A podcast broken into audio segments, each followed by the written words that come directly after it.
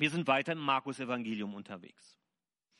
Und heute beginnen wir mit Kapitel 10 einen, eine neue Phase im Leben von Jesus, wo er äh, sich auf den Weg nach Jerusalem macht. Also auf den Höhepunkt seines Lebens zusteuert. Und heute wird er konfrontiert mit einem schwierigen Thema.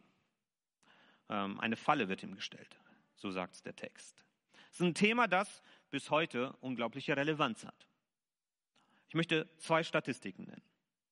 Fast 40 Prozent der Ehen in Deutschland werden geschieden. Das ist weniger geworden, aber auch deshalb, weil weniger Ehen überhaupt geschlossen werden. Ähm, aber es ist trotzdem eine erschreckend hohe Zahl. Und in Wolfsburg, wo ich war, waren es sogar über 55 Prozent der Ehen, die wieder geschieden werden. Eine Ehe hält in Deutschland durchschnittlich 15 Jahre. Ehen gehen entweder sehr früh kaputt, in den ersten fünf Jahren, oder dann interessanterweise nach 25, 30 Jahren, sehr viele nochmal, wenn die Kinder aus dem Haus sind und so weiter. Wieso bringe ich diese Statistiken? Diese Statistiken sollen uns eine Sache deutlich machen, dass der Bestand einer Ehe nicht garantiert ist, dass Ehen zerbrechen, dass Ehen kaputt gehen. Und dass das so ist, dass Ehen nicht halten, dass Ehen in der Gefahr stehen zu zerbrechen, das ist keine neue Entwicklung.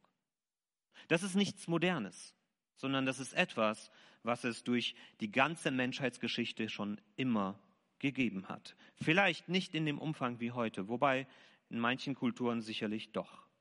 Und das Interessante ist, dass wir Regelungen für Ehescheidungen und auch Wiederheirat und so weiter, dass wir diese auch in den allerältesten Gesetzestexten wiederfinden, die wir gefunden haben.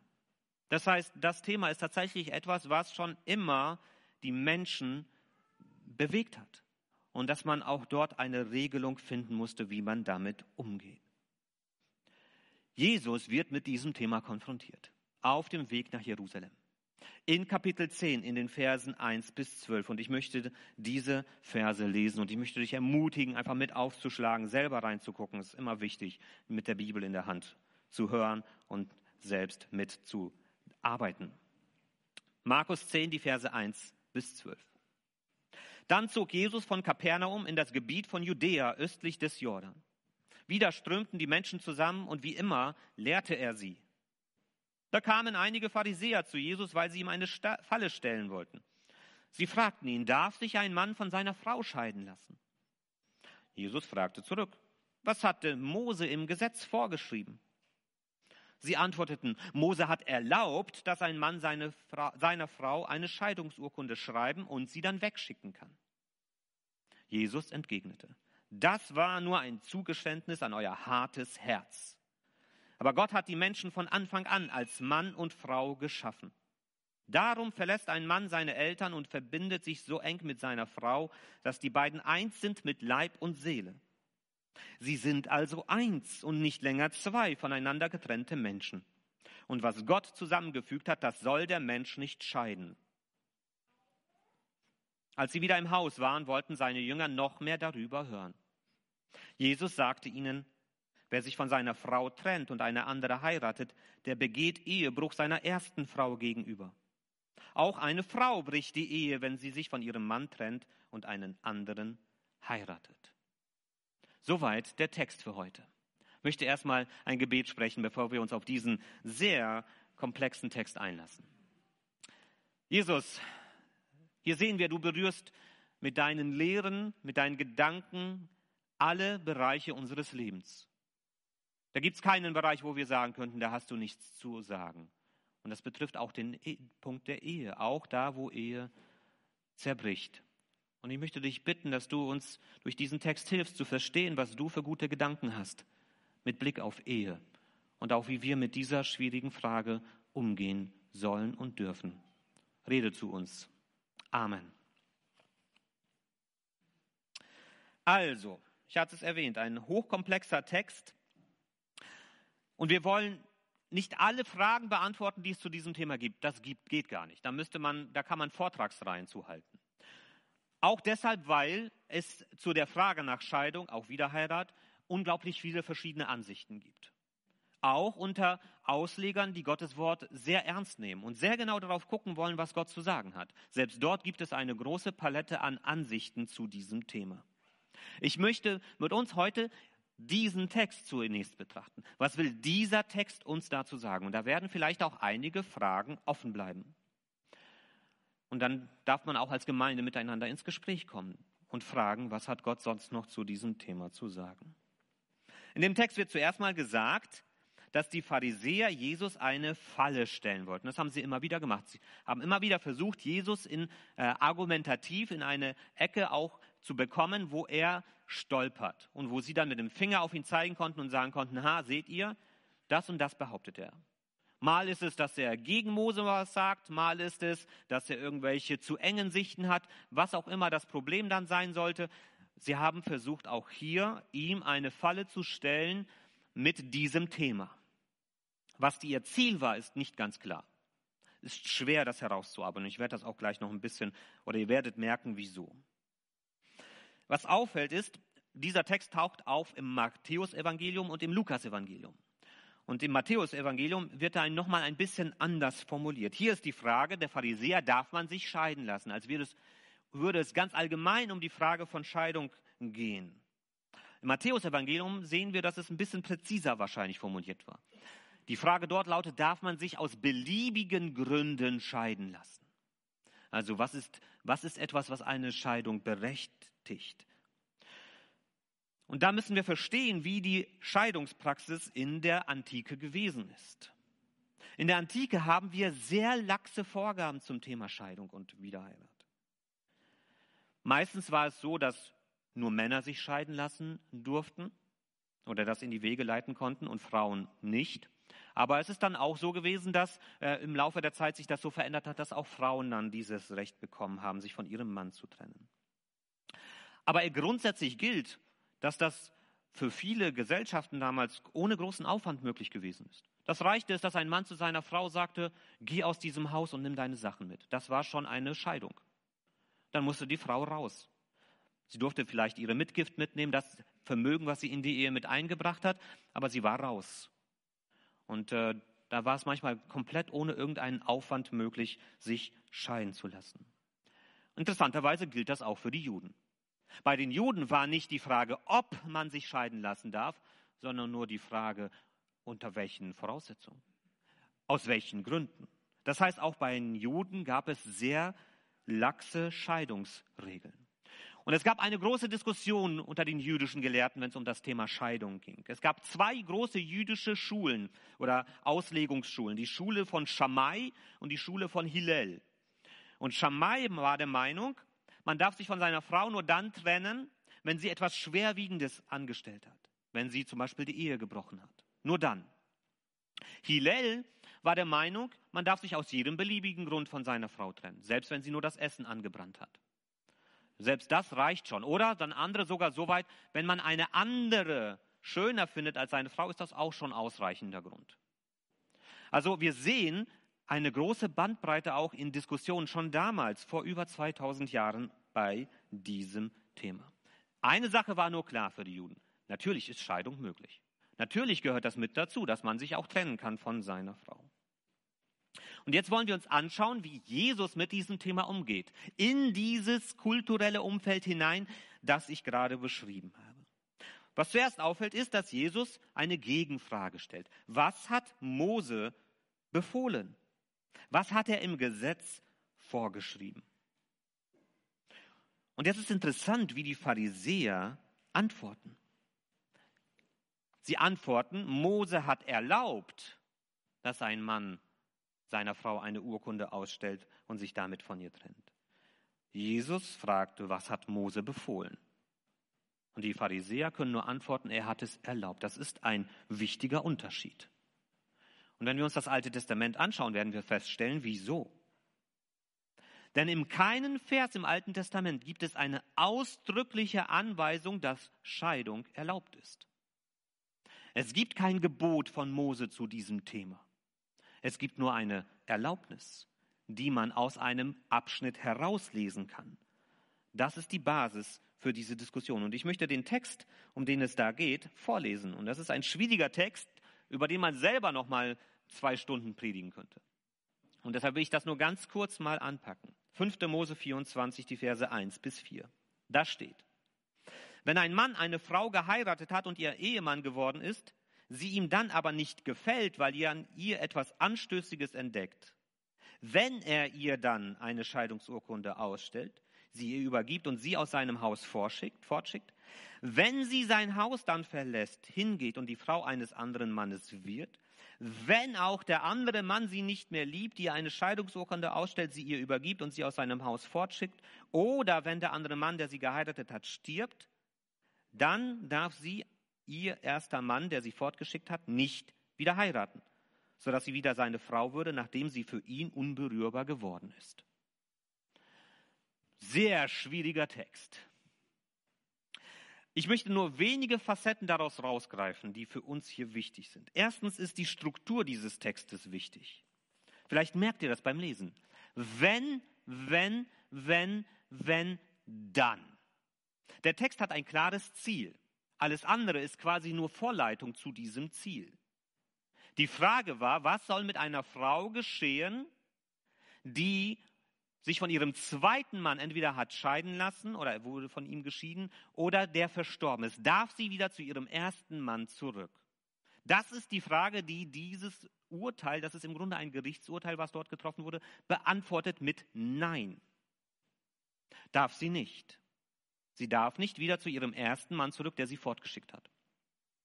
Jetzt könnte man denken, wieso? Das ist ja frech, Patriarchat, Unterdrückung der Frau, all diese Dinge. Wahrscheinlich ist genau das Gegenteil der Fall. Es geht hier nicht darum, die Frau zu schädigen oder einzugrenzen, sondern in diesem Text geht es mehr darum, die Frau zu schützen. Nämlich vor dem, davor, ein Spielball der Interessen von Männern zu sein. Frauen waren finanziell noch viel mehr abhängig, als viele es heute noch sind von ihren Männern damals. Und wenn eine Frau fortgeschickt wurde, dann hat sie ihre Mitgift, das Vermögen, was sie mit hineingenommen hat, in die Ehe mitgenommen, in die nächste Ehe dann. Und es konnte sein, dass ein Mann dann überlegt hat, hu, der hat ja eine Menge Mitgift mitgenommen. Ähm, und dann sieht er, die ist ja wieder auf dem Markt verfügbar. Und dann kann er sie vielleicht in Abhängigkeiten zu sich führen und sagen, ich nehme sie wieder mit rein, damit ich auch dieses finanzielle Vermögen, was sie da hat, auch wieder bei mir habe. Es kann sein, dass das hier darum geht, dass Frauen geschützt werden davor, kein Spielball der Interessen von Männern zu sein. Wenn ein Mann eine Frau fortgeschickt hat, weil er sie anstößig findet, wieso will er sie dann wieder zurückhaben? Dass da keine falschen Motive dahinter stehen. Und hier werden jetzt, wenn wir es fest, äh, genau sehen, in diesem Text mehrere Dinge durch diese Wenn-Aussagen vorausgesetzt, die wichtig sind. Erstens wird hier vorausgesetzt, dass eine Scheidung möglich ist. Wenn ein Mann sich hat scheiden lassen von seiner Frau, wird einfach vorausgesetzt, dass das möglich ist. Dann wird das Zweite, was hier vorausgesetzt wird, dass eine Scheidung auch formell geschehen muss. Nicht einfach wörtlich, sodass keiner weiß, welchen Status die Frau hat, sondern sie hat etwas in der Hand, mit dem sie sagen kann, ich habe hier diesen Status einer Geschiedenen. Das ist eine Schutzfunktion für diese Frau, dass sie dadurch einen geregelten Status in der Gesellschaft hat.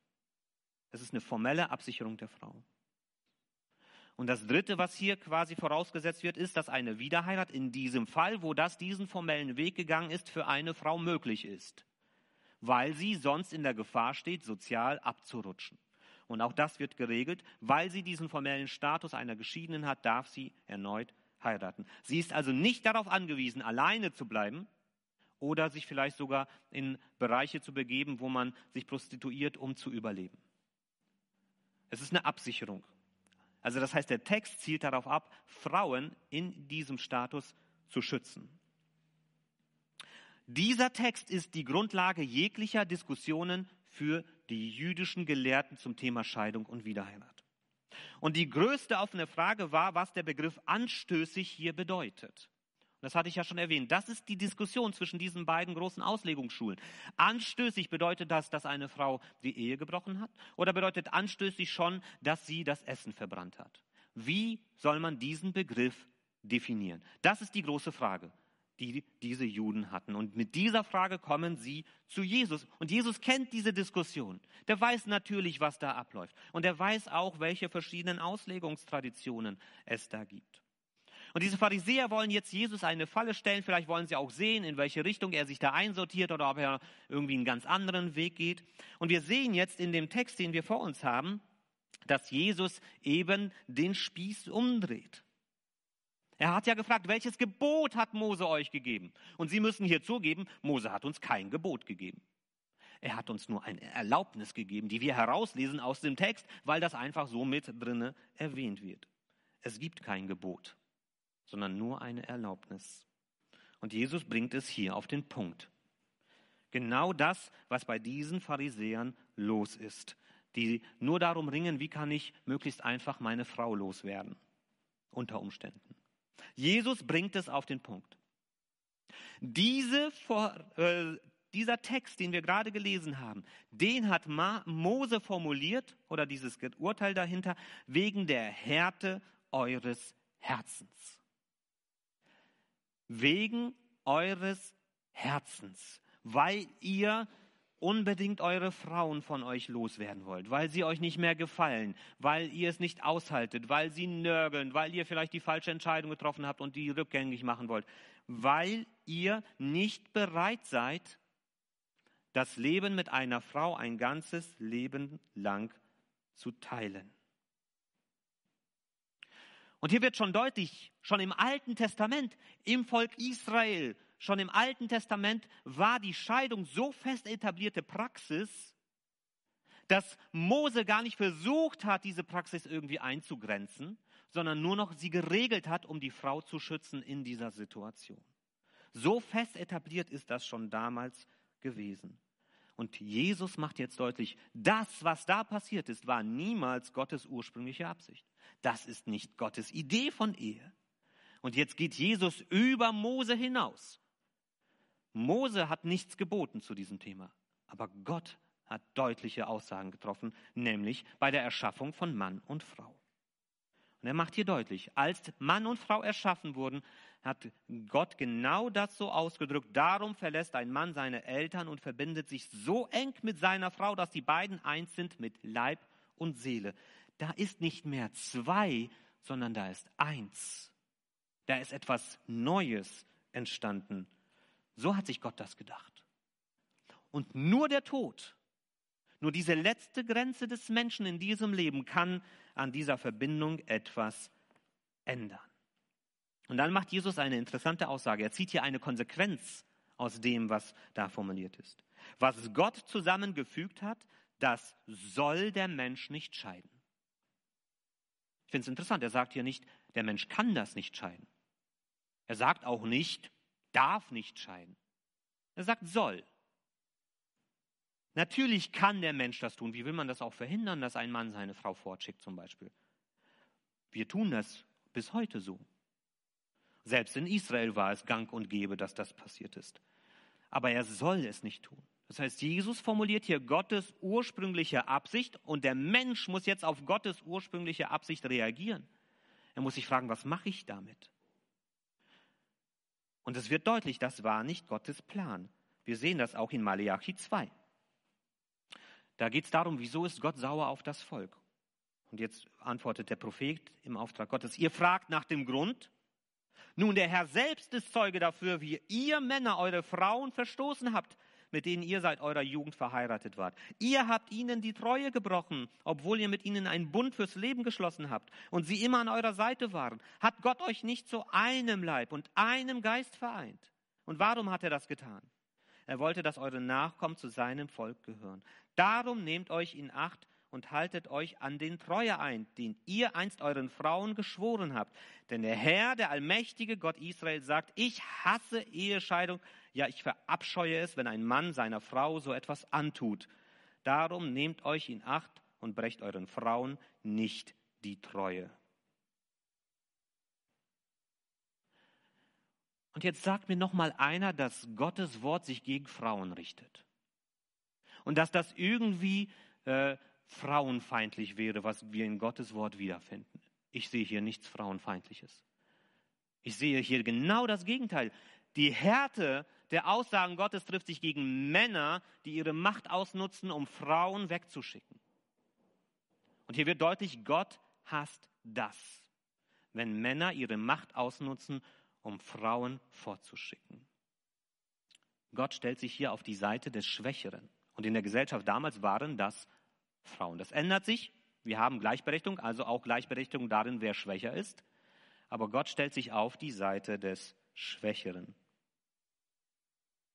Was bedeutet das für uns? Was machen wir mit diesen Texten, die wir hier so vorfinden? Ich möchte noch mal eine Vorbemerkung anschicken, bevor ich in drei Punkten zusammenfasse, was wir hier daraus lernen können.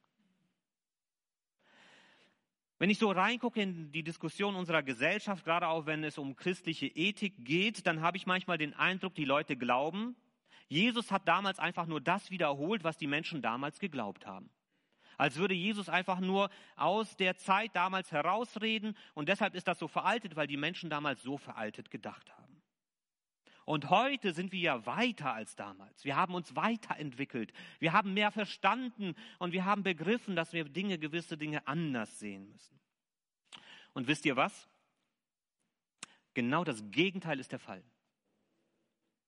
Genau das Gegenteil ist der Fall. Nicht Jesus ist veraltet gewesen, und nicht die Kultur war damals so und Jesus hat sich einfach angepasst, sondern wir sehen auch schon hier, die Menschen damals waren viel offener und weiter in ihren Vorstellungen, wie man zusammenlebt, als äh, wir es uns vielleicht manchmal vorstellen. Und heute unsere Kultur entwickelt sich zurück in die Zeit, wie es damals gewesen ist. In allen möglichen ethischen Themen, gerade wenn es um Sexualethik geht. Wir sind heute nicht weiter als die Menschen, zu denen Jesus gesprochen hat. Im Gegenteil, die waren teilweise noch viel weiter und offener und liberaler, als wir es heute sind. Nur dass wir das gar nicht vor Augen haben. Und das Christentum hat daran etwas geändert. Es hat in diese Kulturen hineingewirkt und hat ein neues Verständnis von Ehe und Miteinander geschaffen. Und wir bewegen uns zurück in die Zeit von damals. Und damals waren sie teilweise noch viel weiter. Nehmt euch irgendein sexualethisches Thema vor Augen und ihr werdet feststellen, damals hat das schon viel mehr davon gegeben. Viel, viel mehr. Also deshalb sollten wir das auch vor diesem Hintergrund verstehen, was Jesus hier formuliert. Er redet nicht in Übereinstimmung mit seiner Gesellschaft, sondern er redet gegen seine eigene Kultur, gegen seine eigene Gesellschaft. Und die Jünger zum Beispiel haben das verstanden. In Matthäus sehen wir, dass sie, nachdem Jesus das gesagt hat, sagen, dann ist es besser nicht zu heiraten. Also wenn ich mir die falsche einhandle und ich kann die da noch nicht mal wegschicken, dann heirate ich besser gar nicht. Die haben sehr genau verstanden, was Jesus hier aussagt. Und dass er gegen den Strich seiner eigenen Kultur bürstet. Unter diesem Hintergrund vor diesem Hintergrund betrachten wir jetzt diese drei Aussagen, die ich hier aus diesem Text nehme. Erstens, die Ehe ist für ein ganzes Leben angelegt. Darum solltest du sie nicht leichtfertig eingehen. Die Ehe ist für ein ganzes Leben angelegt, darum solltest du sie nicht leichtfertig eingehen. Es gibt keine Patentrezepte für eine glückliche und stabile Ehe. Es gibt Menschen, die ich kenne, die haben ihre Partner sehr kurz gekannt und schnell entschieden zu heiraten und sind ein ganzes Leben lang glücklich miteinander. Ich kenne Menschen, die haben sehr lange mit ihrem Partner verbracht, sich sehr gut kennengelernt und irgendwann sich, äh, dann haben sie geheiratet und nach kurzer Zeit war die Ehe auseinander. Und umgekehrt genauso. Es gibt alles Mögliche. Es gibt keine Patentrezepte. Aber dennoch gibt es einige Eckdaten, die uns helfen können, Ehe auf ein stabiles Fundament zu stellen. Und dass wir uns das bewusst machen, bevor wir uns auf diesen Weg begeben. Eines der wichtigsten Grundlagen für eine stabile Ehe ist eine gemeinsame Werte- und Glaubensbasis. Wovon bist du überzeugt? Was ist dir wichtig? Welche Werte hast du? Wenn für den einen Lügen überhaupt kein Problem ist und für den anderen sehr wohl ein Problem ist, dann wird man in Konflikte kommen in der Ehe wenn man Vorstellungen hat von dem, was, äh, wie man sich benimmt, äh, welche Werte man teilt, was man den Kindern vermittelt, kommt man in Konflikte, wenn das weit auseinander reißt. Und deshalb ist eine gemeinsame Werte- und auch Glaubensbasis, weil unser Glaube uns Werte vermittelt, ist wichtig für eine Ehe. Und darüber muss man sich Gedanken machen, bevor man heiratet. Wie tickst du? Wie ticke ich? Und passt das? Das Zweite ist, Die Partnersuche sollte nicht nur mit Hormonen und Herz geschehen, sondern auch mit Verstand. Das ist wichtig. Bedeutet nicht, dass man jahrelang genau gucken muss und suchen muss, aber es bedeutet, dass man den Verstand mit einschaltet. Und wenn du dazu in der Lage nicht bist, weil deine Hormone dein Gehirn fluten, dann such dir Menschen, die dir dabei helfen. Die dir helfen, diesen Chemiecocktail im Kopf und in den Griff zu bekommen. Und die dir von außen einen gesunden Blick auch geben auf diesen Menschen, den du da ins Auge gefasst hast, für den du dich interessierst. Such dir Vertrauenspersonen, mit denen du darüber reden kannst. Hey, beobachte uns mal, beobachte mal, was denkst du über diese andere Person? Nicht nur Hormone und Herz, sondern auch Verstand. Und wenn du in einer Beziehung bist, dann such dir schon sehr früh auch Vertrauenspersonen, die dich begleiten in dieser Beziehung. Nicht erst einen Tag vor Hochzeit oder danach, wenn es schon kriselt, sondern sagen, hey, wir wollen das angehen. Wir wollen überlegen, ob das für uns was wäre, dass wir gemeinsam das Leben miteinander teilen. Und dann schon zu sagen, da ist dieses Ehepaar in der Gemeinde, die haben viele Jahre Erfahrung. Würdet ihr uns begleiten? Dass wir einfach reden und beten miteinander. Dass wir das einfach miteinander vor Gott tragen, weil das wichtig für uns ist, dass unsere Ehe auf ein stabiles Fundament gestellt wird.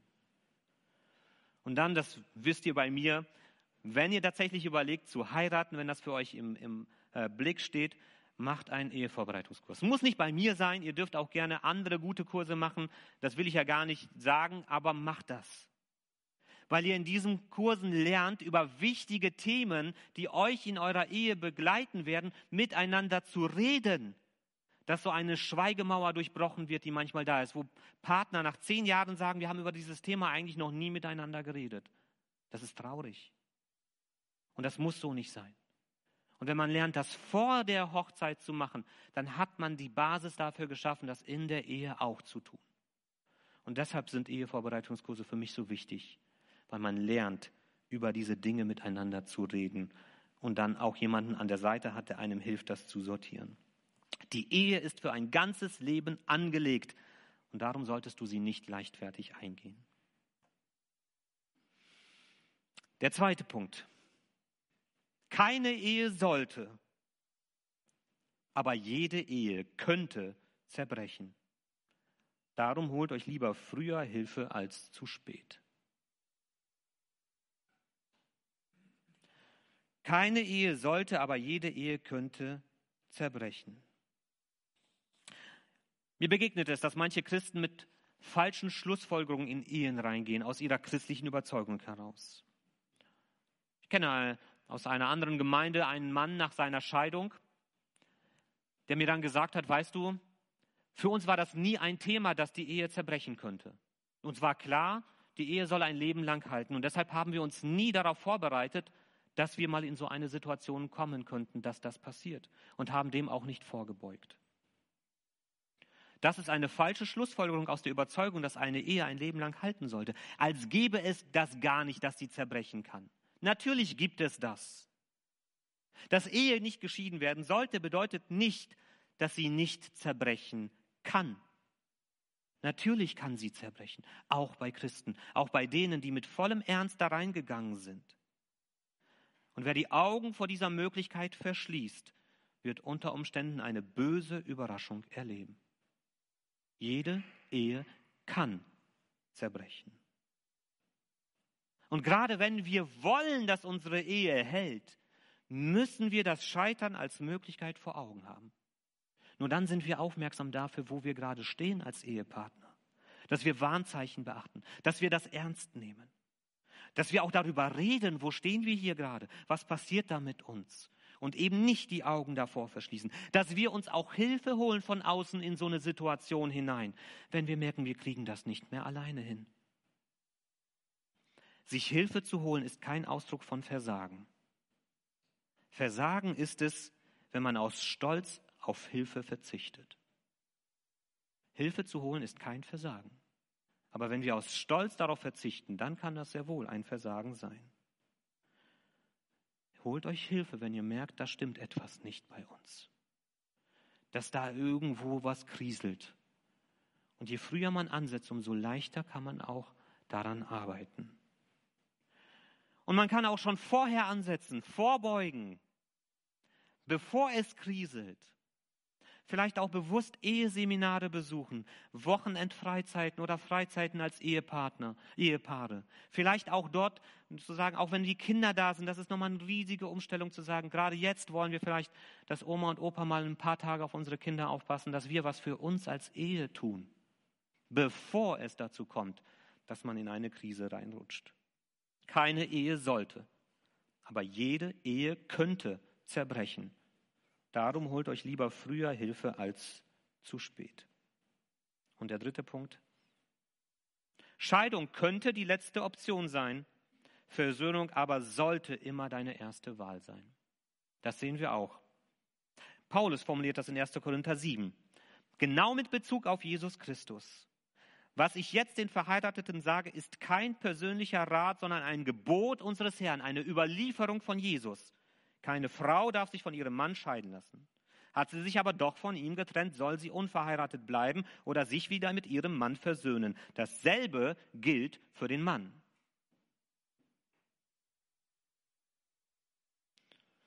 Das ist eine Überlieferung, die wahrscheinlich auf diese Worte aus dem Evangelium zurückgeht. Und dabei ist aber eine Sache klar. Zu einer Versöhnung gehören zwei. Das kann keiner alleine leisten. Und das kann man auch nicht erzwingen. Der Partner muss auch wollen. Nur dann ist es möglich, dass man wieder zueinander findet. Aber das sollte das Ziel sein. Das sollte das sein, worum es geht, dass man wieder zueinander findet. Das geht nicht immer und das ist auch nicht immer ratsam. Das will ich auch mal ausdrücken. Es gibt toxische, es gibt giftige Beziehungen, wo ein Partner unter dem anderen leidet, wo es um Missbrauch geht, seelisch oder körperlich. Gott erwartet nicht, dass Menschen sich ausnutzen lassen. Und da wurde auch, und das werde ich auch selbstkritisch so ausdrücken, wurde auch in Gemeinden vielleicht auch manchmal Unrecht getan durch falsche Ratschläge, als wäre es immer das Wichtigste, nach außen hin das richtige Bild zu vermitteln. Hauptsache, die Frau erweckt den Eindruck, treu zu sein und wir haben hier keine Probleme. Nein, es gibt Beziehungen, wo es nicht gut ist, wenn ein Partner zu seinem Partner zurückgeht, wenn er dort Ausnutzung und Missbrauch ausgesetzt wird. Aber dort, wo eine Aussicht ist auf echte, stabile und sichere Versöhnung, wo man das Gefühl hat, jawohl, da will der andere auch. Und vielleicht hat er wirklich auch an sich gearbeitet und man macht es begleitet. Da sollte ich diese Versöhnung nicht ausschlagen, wo sie sich auftut. Und erst recht sollte ich auch die Ehe durch mein eigenes Verhalten nicht gefährden. Gottes Ideal sieht so aus. Beide Partner arbeiten mit aller Kraft an ihrer Ehe. Jeder an seinem eigenen Anteil. Wo ich meine Ehe gefährde durch mein Verhalten, tue ich Buße. Da gebe ich das zu, dass ich durch mein Verhalten diese Ehe in Gefahr gebracht habe. Und ich bekenne das auch meinem Partner gegenüber. Und wenn der andere es ist, der die Ehe gebrochen hat, ja, dann hätte ich die Option zu sagen, er hat die Ehe schon kaputt gemacht. Und deshalb beende ich sie. Ich dürfte das. Aber Gott wünscht sich, Gott wünscht sich, dass wir einem aufrichtig Buße tuenden Partner vergeben und den Bund neu schließen. Das ist Gottes Idee dafür. Scheidung kann die letzte Option sein, wenn es die Situation so zeigt, dass es einfach nicht anders geht und dass der eine das nicht mehr möchte. Aber Versöhnung sollte immer deine erste Wahl sein. Das ist das, was wir aus diesem Text hier mitnehmen können über das Thema einer zerbrochenen Ehe.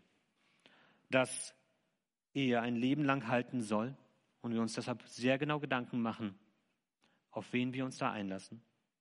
Dass jede Ehe scheitern kann und dass wir uns mit dem auch immer wieder bewusst auseinandersetzen, wo stehen wir als Ehe und dass Scheidung eine Option sein kann, aber dass Versöhnung immer die erste und, wenn die Umstände das auch zeigen, die bessere Wahl ist.